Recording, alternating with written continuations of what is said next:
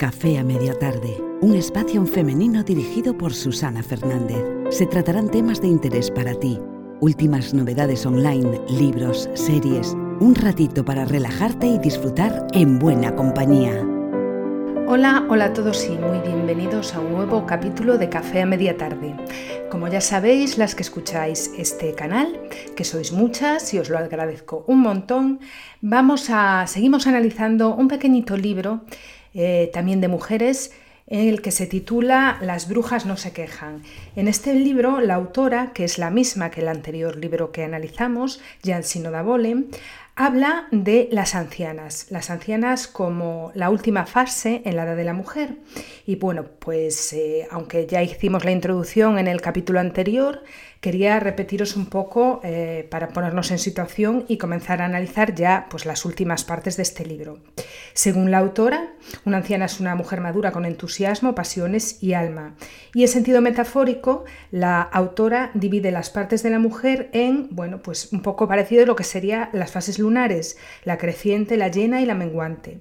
Las tres fases de la diosa antigua, que serían la doncella, la madre y la anciana. Y los tres indicadores biológicos, que son la menarquía, la menstruación y la menopausia.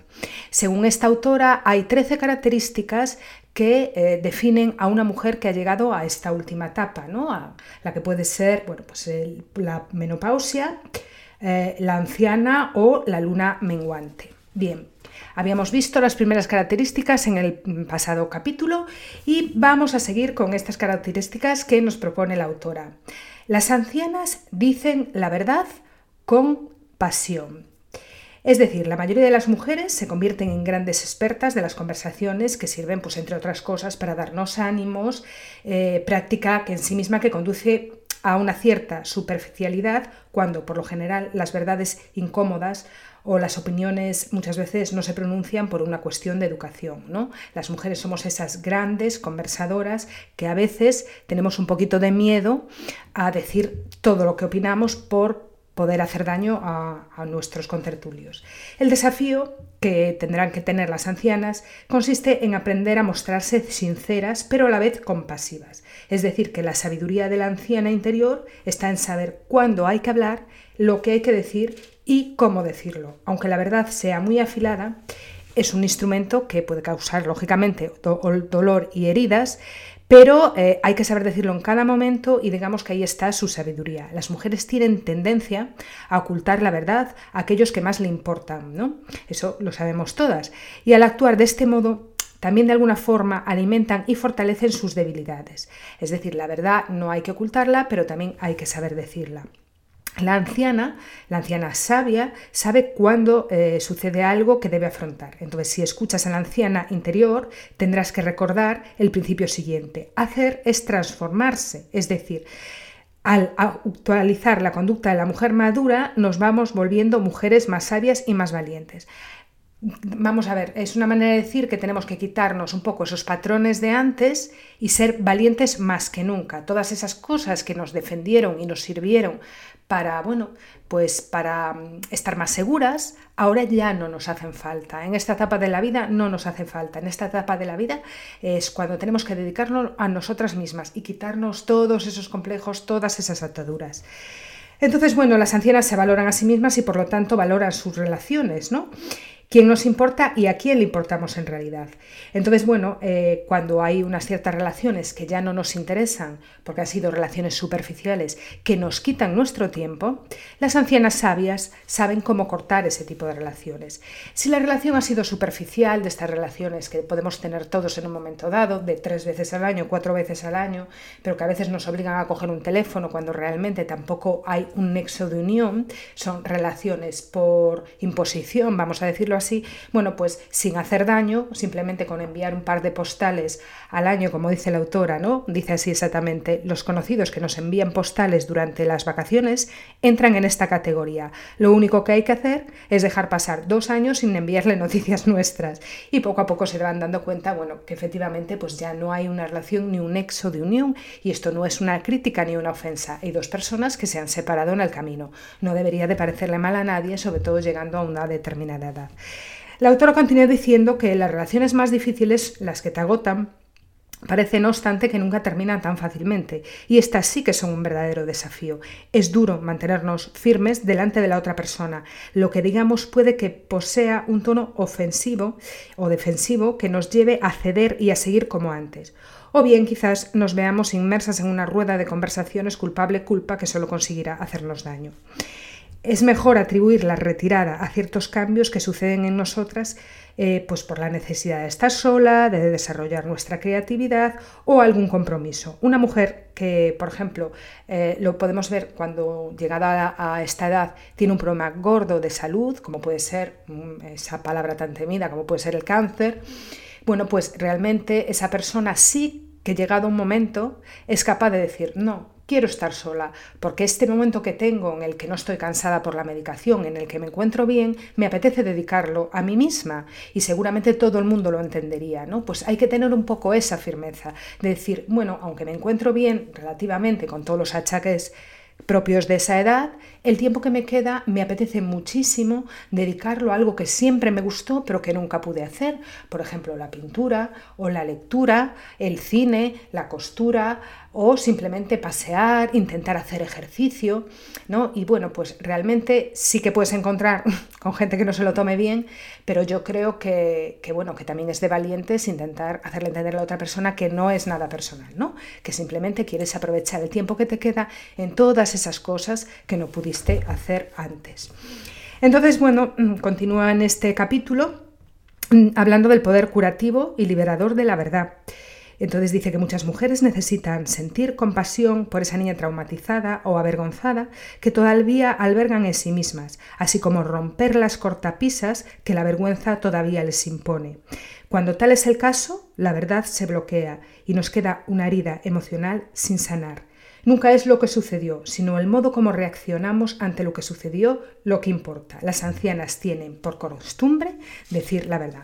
Pues sí, muchas mujeres necesitan sentir esa compasión, necesitan volver a recuperar, cuidar a esa niña que en un momento dado sus necesidades se vieron tapadas, pues seguramente por eh, las obligaciones sociales, eh, las obligaciones eh, de laborales, las obligaciones como madre, y te descuidaste a ti misma, no te cuidaste y no te atendiste lo suficiente. Ahora es momento de recuperar digamos, ese amor hacia uno mismo.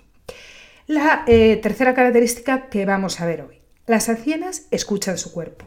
Una anciana aprende a satisfacer lo que desea, tanto en su cuerpo como en la psique. Y eso nos aporta sensaciones de bienestar. Por ejemplo, las ancianas bailan. Las ancianas bailan porque de alguna manera liberan endorfinas y priorizamos el, placer y así disminuimos el dolor y los sufrimientos. El aspecto externo de una anciana a veces puede importar y a veces no. Todo depende de cómo seamos cada una de nosotras y de cómo nos hayamos visto, cómo nos hayamos cuidado o incluso de la imagen que queremos tener de nosotras mismas al final de nuestra etapa. Entonces hay ancianas que efectivamente deciden cuidarse, deciden hacerse retoques, deciden hacerse arreglitos y no por eso son más superficiales que el resto. Sin embargo, hay otras que están encantadas con sus canas, con sus pequeñas arrugas, con su flacidez y tienen una alegría interior que suple por completo las características estéticas. Ninguna de las dos quiere decir que sea más sabia que la otra. Simplemente viven consigo mismas su propia realización. Están contentas de cada segundo que pasa de su vida y cada uno lo manifiesta de una manera diferente, unos con la extrema coquetería y quizás otros con la extrema aceptación. Y prosigue eh, con otra característica, las ancianas improvisan. La mayoría de las ancianas se podría, podría definir la vida como una obra improvisada en constante proceso. La autora pone como ejemplo a la cantante y actriz Madonna, que podría representar a ese modelo de mujer que se ha reinventado a sí misma. Y bueno, esto es precisamente el caso de muchas mujeres.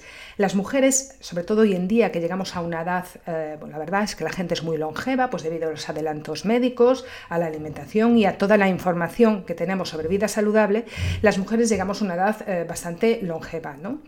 Y mm, te das cuenta de que, claro, son tantos años de vida que te han pasado muchas cosas y te has tenido que adaptar Las, eh, las, mujeres, bueno, habla de eso, de la actriz mm, Madonna, que representa ese modelo de mujer que se ha reinventado a sí misma, y es bastante frecuente que las mujeres de, esta, de este siglo, de esta generación, se hayan casado, por ejemplo, más de una vez, hayan tenido más de una pareja, hayan pasado por distintos estados de ánimo o incluso hayan pasado por distintos trabajos. ¿no?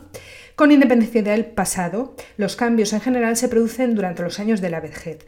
Una vez que se inicia la jubilación. ¿Por qué? Bueno, pues porque el nido ya está vacío, los hijos adolescentes han retomado su camino y incluso a lo mejor pueden vivir lejos. Entonces, la flexibilidad, el ingenio, una buena salud, los amigos, la capacidad de aprender y seguir creciendo, son cualidades que hacen que podamos tener una oportunidad muy buena para tener una mejor vida, incluso pues, en esta última etapa eh, de nuestra existencia. Somos curiosas. Gracias a esa curiosidad y a este espíritu aventurero hay ancianas incluso que descubren todo un nuevo mundo de intereses. Algunas incluso retoman algo, como os decía antes, que dejaron un poco estancado debido a las obligaciones, a que se te complique demasiado la vida, porque claro, todos sabemos que bueno, eh, una vez que empiezas eh, en un trabajo puede suceder algo en tu empresa, o tienes niños y puede suceder algo con esos niños que te va obligado pues a dejar tu tiempo para dedicarte a ellos. Y en este último momento, en este momento final, es cuando una mujer eh, bueno, un hombre también, pero estamos hablando en este caso de, mujeres, es cuando una mujer tiene que poner los límites mm, más claros que nunca, ¿no? Decir, bueno, aquí estoy, si os puedo ayudar, pero necesito mi espacio porque quiero recuperar esta afición, todavía me encuentro bien, todavía tengo salud, los achaques que pueda tener no me impiden llevar una calidad de vida buena, entonces voy a querer hacer esto, esto, lo otro. Incluso si tienes achaques que te pueden restar un poco de calidad de vida, pues con más motivo aún, el poco tiempo que, tengo, quiero dedicármelo a mí, ¿no? Esta etapa de la vejez, por otra parte, también es una época en la que muchas mujeres buscan también modos de devolver. Vamos a ver qué es esto. Pues profundamente conscientes de las oportunidades que han tenido, hay muchas mujeres maduras que eh, pues ayudan a otras personas, se meten en voluntariados, son incluso activistas o abogadas, ¿no? Un poco em, con toda su experiencia la vuelcan en las personas que pueden necesitar su ayuda y de manera totalmente altruista. Se ven con esa energía. Si escuchasteis las diosas de cada mujer, os daréis cuenta de que este tipo de actividad representa mucho a Artemisa, ¿no? Esa mujer luchadora, focalizada en algo que cree, que no lo hace incluso ni siquiera por interés o por dinero, es una actitud muy de guerrera. Entonces, bueno, pues siguiendo con este argumento, dice la autora que una anciana es ella misma, acepta el cambio, el cambio aprecia lo que de bueno hay en su vida y eh, bueno, pues quizás eh, su identidad no queda tan definida por su papel social o profesional que ha tenido hasta ahora, sino que la actividad que lleva a cabo y la persona con quien comparte su vida son expresiones de ella misma, ya no es su identidad, ya no tengo que tener un papel, ya no tengo que ser esa abogada, esa profesora o esa madre, ¿no? sino que ya es ella misma, es ser, digamos, por ser. La verdad em, es que ella no se inventa a sí misma de un modo intencionado, sino que más bien improvisa, se adapta un poco al cambio, ¿no? es, es dejarse llevar, dejarse fluir y no estar tan encorsetada pues, en su oficio, su papel de madre, su papel de esposa. Las ancianas no imploran, siguiente característica. Dice la autora que yo ya no imploro un gesto de aprobación. Esta frase la dice como ejemplo de que ya no nos hace falta la aprobación de los demás. El angustioso esfuerzo por complacer y mostrarse complaciente siempre ha sido la sombra que nos rodea a las mujeres. ¿no? Eh, como dice la autora, qué tristes y patéticas éramos durante los horribles años en que nos veíamos raras y pensábamos que nos rechazarían y cómo nos sentíamos aliviadas cuando éramos aceptadas. Es decir, para la autora implorar que un grupo popular de chicas te aceptara como un miembro era el medio seguro de terminar humillada, porque la inseguridad del adolescente no favorece la compasión. Al contrario, fomenta una actitud de superioridad que se, que se, basa en denigrar a los demás. Si creemos que son otras personas las que nos deben aceptar o no, estamos delegando el poder en otra persona. Y a la vez también estamos diciendo que nosotras podemos hacer ese mismo juicio con los demás. Entonces no fomentas desde luego ni la compasión, ni la autoestima, ni la seguridad en uno mismo. Desear complacer es en cierto modo normal cuando tú eres pequeño, ¿no? Cuando eres a lo mejor, pues eh, la autora pone como ejemplo los cachorritos que cuando son pequeños son muy graciosos, porque ¿qué es lo que buscan? La atención, la compasión, el amor de los demás. Y cuando somos niños, nosotros nos pasa igual, somos amorosos, somos tiernos, solemos a bebé. Pero claro, ¿qué es lo que pasa cuando esta actitud la llevas eh, en tu edad adulta? Es normal en tu edad eh, cuando acabas de nacer, porque es una manera estética también de mm, buscar el amor en las personas adultas, los cachorros en sus madres o en, sus, eh, sí, en, su, en su raza, o en su especie, perdón, pero cuando esto eh, entra dentro de los adultos, el miedo al castigo, el castigo supone en este caso el rechazo, existe y es ahí cuando se puede transformar en una patología. En una relación jerárquica en la que una persona tiene poder sobre la otra y lo ejerce, implorar es un estado mental psicológico en el cual nos adherimos a esa otra persona. ¿Por qué? Porque nos consideramos que somos inferiores y no tenemos ningún valor.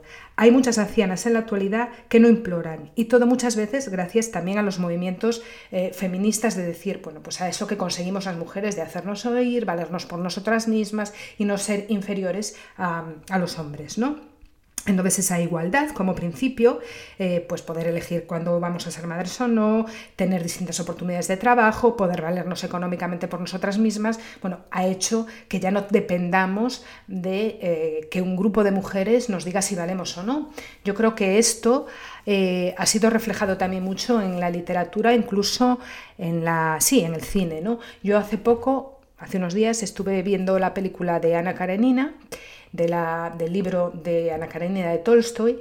Y bueno, la verdad es que cuando Ana Karenina siendo una mujer casada con una persona que tenía un hombre dentro de la sociedad rusa del siglo XIX, eh, bueno, pues mm, tuvo un amante y eh, él estaba con una mujer casada y ella era la mujer casada, pero él podía pavonearse por los teatros y no pasaba nada, él no tenía nada que ver con todo esto y ella poco menos que las mujeres la despreciaban, no querían sentarse al lado de ella si iba a algún, algún establecimiento público, sea un teatro, sea bueno, pues una cafetería, un restaurante y bueno, todo e, eso era por bueno, pues el machismo de la época, ¿no? Gracias a la independencia económica de la mujer, de poder decidir, eh, de poder divorciarse, eh, de poder decidir por sí misma lo que hace con su cuerpo, pues, bueno, pues eh, ya no dependes de la aprobación de los demás para sentirte eh, plena y segura. ¿no? Esas ataduras nos hacía bueno, pues tener una autoestima que no acababa de subir, que se quedaba estancada y siempre dependíamos de la opinión de los demás. Otra de las características que habla la autora es que las ancianas se ríen juntas. Bueno, esto es muy gracioso porque sí que es real. Em, yo creo que todos hemos visto la típica escena, tanto en la vida real nuestra cotidiana como podemos verla en el cine también de las ancianas, sobre todo en estas tribus antiguas, ¿no? que se juntan y se ríen y que se cantan, a una le falta un diente, a otra, bueno, en fin, que ya estás en un momento de la vida, como decíamos antes, que reírte, bailar, libera endorfinas que te hacen sentir de mejor humor y en cierto modo, pues liberan un poco el dolor. Em, dice la autora que la carcajada se manifiesta entre mujeres que se encuentran juntas, reunidas. Es algo que en general ocurre cuando no están los hombres delante.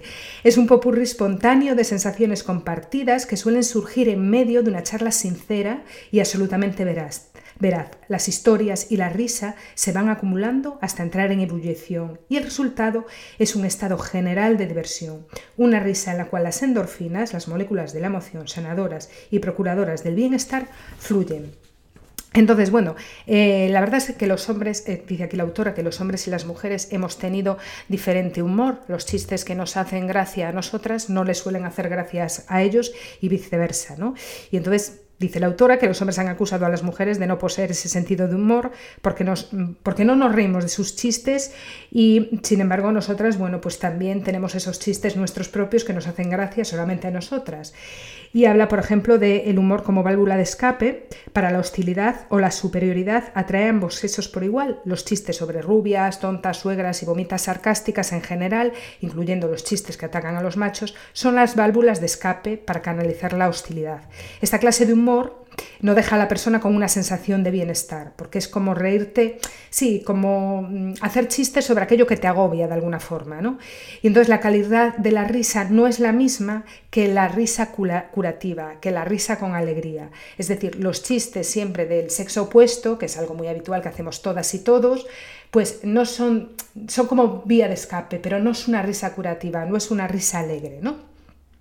Entonces, esta sensación de hallarse entre semejantes, las mujeres que estamos juntas, bueno, o las que están juntas a una determinada edad, no es un sentimiento universal que se dé solo entre las mujeres. Dependerá si compartimos la noción arquetípica de nuestra solidaridad. Es decir, tienen que ser personas que hablen nuestro mismo idioma, mujeres que han trascendido sus problemas, que quieren que la última etapa de su vida sea entre risas, que han perdonado todo lo que tenían que perdonar, olvidado lo que tenían que olvidar, que bueno, pues eh, dicen un poco ese mantra de que sea lo que tenga que ser, ¿no? Entonces, cuando ese tipo de mujeres que están en ese mismo punto arquetípico de su vida se juntan, la risa es sana, la risa es curativa y no hay ninguna maldad en, en sus expresiones.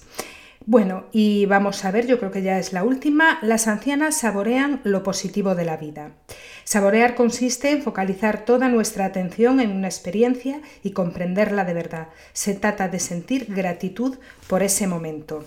La gratitud es algo que conservamos en nuestro interior y que se manifiesta cuando algo en particular, por ejemplo, nos invita a hacerlo. Es esa práctica eh, pues estupenda de que cada vez que vemos algo dejamos escapar un oh, como quien que nos está encantando, cualquier chorrada, cualquier cosa pequeña, nos gusta, disfrutamos de cada momento. Si resulta que tenemos un jardín y ha salido la margarita, nos quedamos alucinadas, ¿no? Ese momento de poder, poder pararnos en cosas que antes nos pasaban desapercibidas porque las preocupaciones llegaban, llenaban nuestra mente y nuestra cabeza. Porque además, mm, vosotras y vosotros sabéis, que bueno, que en la edad sobre todo adulta, que es cuando tienes la vida más complicada, vamos a decirlo así, pues las preocupaciones no son una ni dos ni tres, sino bastante más, junto que eh, con los varapalos que te pueda dar la vida, ¿no? Porque hay gente que lleva la vida un poquito más lineal y hay gente que parece que le toca la lotería en todos los sentidos. Y en ser grato y tener gratitud consiste, lo tanto, en poder ver algo, lo más pequeño que sea, y agradecerlo a la naturaleza. O sea, esa, esa sensación de estar cada segundo de tu vida vivo y cada segundo de tu vida viendo cosas que sabes que es un instante, ¿no? Fugaz, ¿no? Y dar las gracias por poder verlas en ese instante. Y con esto, bueno, pues la autora acaba las características pero sin embargo termina eh, en un punto muy bonito que dice las ancianas unidas pueden cambiar el mundo. Entonces habla de que esta es una época estupenda para que las ancianas y las mujeres que viven en la tercera etapa de la vida, sobre todo eh, si se encuentran en una edad que oscila entre los 50 y pico y los 60 y pico, es decir, una edad en la que todavía bueno, pues no te vinieron los problemas de salud más gordos, eh, pues la historia jamás había eh, registrado la, existencia de una generación de mujeres que hubiera alcanzado una edad madura como puede ser la de esta época. Porque, bueno, durante la época de procrear tuvimos nuestra disposición la píldora, por ejemplo, y em, también el derecho sobre nuestro propio cuerpo, y muchas mujeres, eh, en el pasado, perdón, muy pocas mujeres pudieron ser sexualmente activas y al mismo tiempo poder elegir si querían o no querían tener hijos. Estamos en un momento muy bueno para disfrutar de una tercera etapa de la vida con conciencia, con derecho, con opinión, con criterio, con seguridad, con autoestima, sin que nadie nos compare y nos juzgue. Las mujeres, eh, bueno, pues relacionan, hablan un poquito también del estrés, y de la influencia que pueden tener las ancianas en la actualidad, porque si tan solo una de cada diez mujeres de Estados Unidos que hayan pasado de los 50 se implicara en querer mejorar el mundo, podría haber casi 5 millones de ancianas activistas eh, pues ayudando a los demás. Las mujeres sabemos que cuando una comunidad se convierte en un lugar seguro eh, para las mujeres y para los niños, todos estamos a salvo. Sabemos que impedir el abuso infantil también les impide a esos niños que al crecer maltraten a los demás. Las mujeres en una tercera tercera edad con esa independencia, con esa autoestima, pueden ser de muchísima utilidad para la educación de las generaciones siguientes. Eh, está, como digo, hablando un poquito del estrés y dice que las mujeres reaccionan ante el estrés de una manera muy distinta a los hombres. Por ejemplo, los hombres reaccionan al estrés con una fisiología adaptada al lema huye o lucha, es decir, su adrenalina, que es favorecida por la testosterona, aumenta. Sin embargo, las mujeres presentan una reacción fisiológica que sigue las pautas de ocúpate y confraterniza. ¿Por qué? Porque la oxitocina, la hormona del lazo maternal, aumenta con el estrés, que viene propiciado por los estrógenos. Las mujeres mantienen alianzas mutuas y eliminan el estrés por medio de la conversación, lo cual nos da una ventaja a la hora de mantener unas relaciones pacíficas. Y en esta última etapa, en la etapa adulta, en la etapa de la posmenopausia, en esta última etapa es cuando las mujeres ya no tenemos esa presión tan grande con nuestros trabajos y con nuestros niños y la conversación, la concentración la conversación sobre todo sabia, sin prejuicios y sin juicios que los hemos dejado atrás, recordemos, en esa etapa madura, nos convierte en estupendas conversadoras. Mm, recopilando un poco lo que decía la autora, decimos la verdad, sabemos cómo decirla sin hacer daño a nadie, eh, sabemos escuchar, sabemos conversar mucho mejor, ya no juzgamos, ya no miramos hacia afuera, ya no buscamos hacia afuera lo que no tenemos dentro. Y entre todas, esos, lazos de, de, fraternidad, entre todas esas mujeres llegadas a este punto de sabiduría en esta época anciana, podrían llegar a arreglar muchísimos problemas eh, educacionales, porque son unas estupendas conversadoras, porque están libres de juicios, porque tienen una sabiduría como ninguna generación ha tenido hasta ahora debido a su longevidad. Y yo creo que, bueno, pues que las mujeres, lejos de eh, meternos en nuestra casa cuando lleguemos a una edad adulta, lejos de ser solo cuidadoras de nietos, por supuesto que sí, pero hay que poner límites. Eh, tenemos muchísima actividad todavía que puede ayudar a la sociedad. Y de hecho habla de los círculos de mujeres, que esto, bueno, si queréis ya lo podéis leer vosotros para no hacerlo más largo.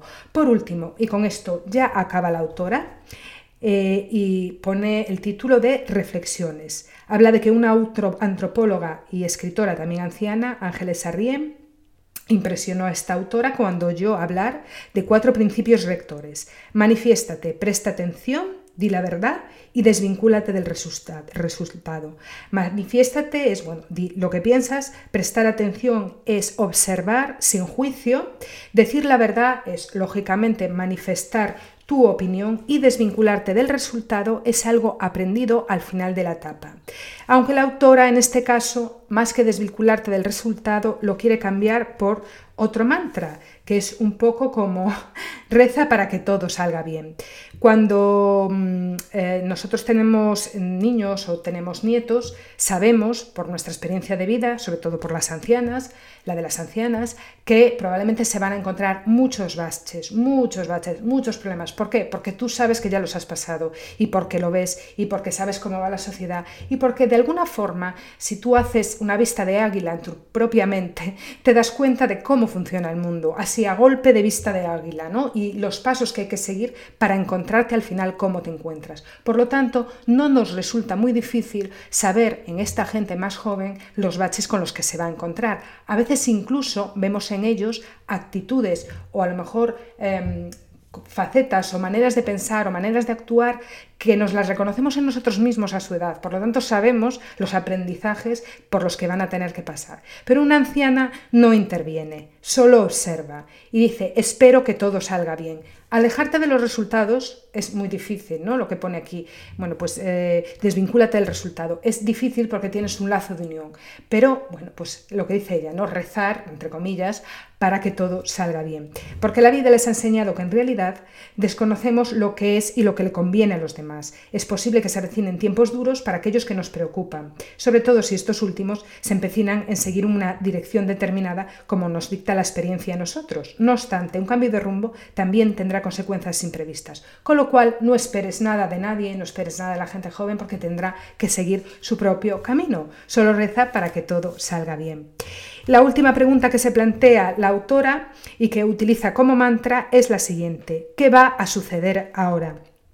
Dice la autora que cree que cada anciana le podría venir a la memoria un dicho o algunas palabras que describieran algo aprendido gracias a la experiencia, ¿no? Entonces, bueno, pues eh, toda aquella mujer que piense que tiene derecho a una navegación más calmada, a un alojamiento mejor, a una compañía distinta, eh, será mejor que deje de maltratarse con esas ideas absurdas, porque de otro modo se lamentará y no estará preparada para crecer y para cambiar.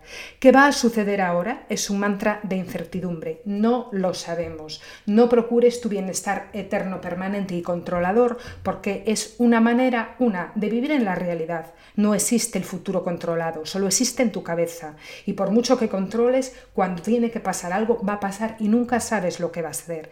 Y lo peor de todo, no que pase si no es una cosa grave, porque estás impidiendo tu crecimiento y la posibilidad de que tu vida cambie para mejor.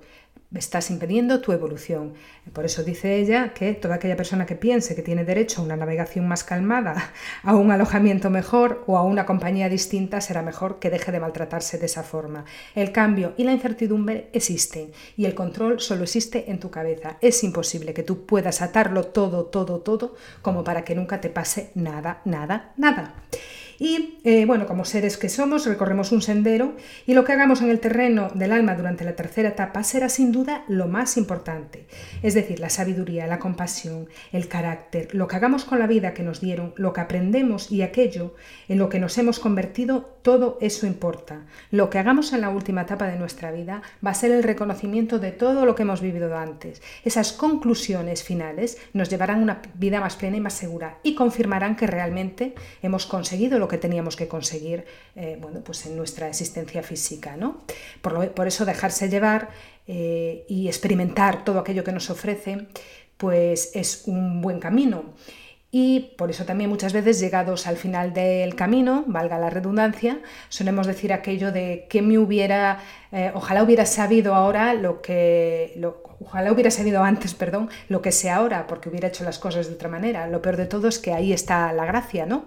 de la vida y es al final de todo cuando consigues saber lo que tenías que saber. Si no, eh, si lo sabes antes del camino, pues no, no habría aprendizaje. Y bueno, pues la autora eh, termina diciendo que eh, sabiendo además como incluso la ciencia confirma que formamos parte de un universo interconectado en el cual el más íntimo movimiento del ala de una mariposa puede influir realmente en el sistema entero, puedo imaginar que cada una de nosotras genera ondas de influencia a través de la persona que somos. Y concluye la autora con un fuerte abrazo. Bueno, este libro ha sido yo creo que muy bonito, es muy sencillo, nos ha llevado dos capítulos y, bueno, espero que os haya gustado. Son pequeñas pinceladas eh, de lo que nos podemos encontrar en nuestra edad adulta que nos pueden hacer reflexionar sobre las cosas importantes, incluso ahora, aunque no hayamos llegado a esa edad. Pues bien, yo os agradezco como siempre que hayáis llegado hasta aquí. Para el próximo capítulo os hablaré, hablaremos de otros temas, ya lo estoy preparando, así que estad muy atentas, no os lo perdáis. Os agradezco un montón como siempre que hayáis, me hayáis acompañado hasta el final del audio. Ya sabéis que si queréis leer artículos que escribo. Podéis mm, encontrarme en susanameijeiras.es y también en mis redes sociales, sobre todo en Instagram, Susana 2. Em, nada, y os espero, como siempre, deseándoos una feliz semana y esperando que estéis conmigo en el próximo capítulo.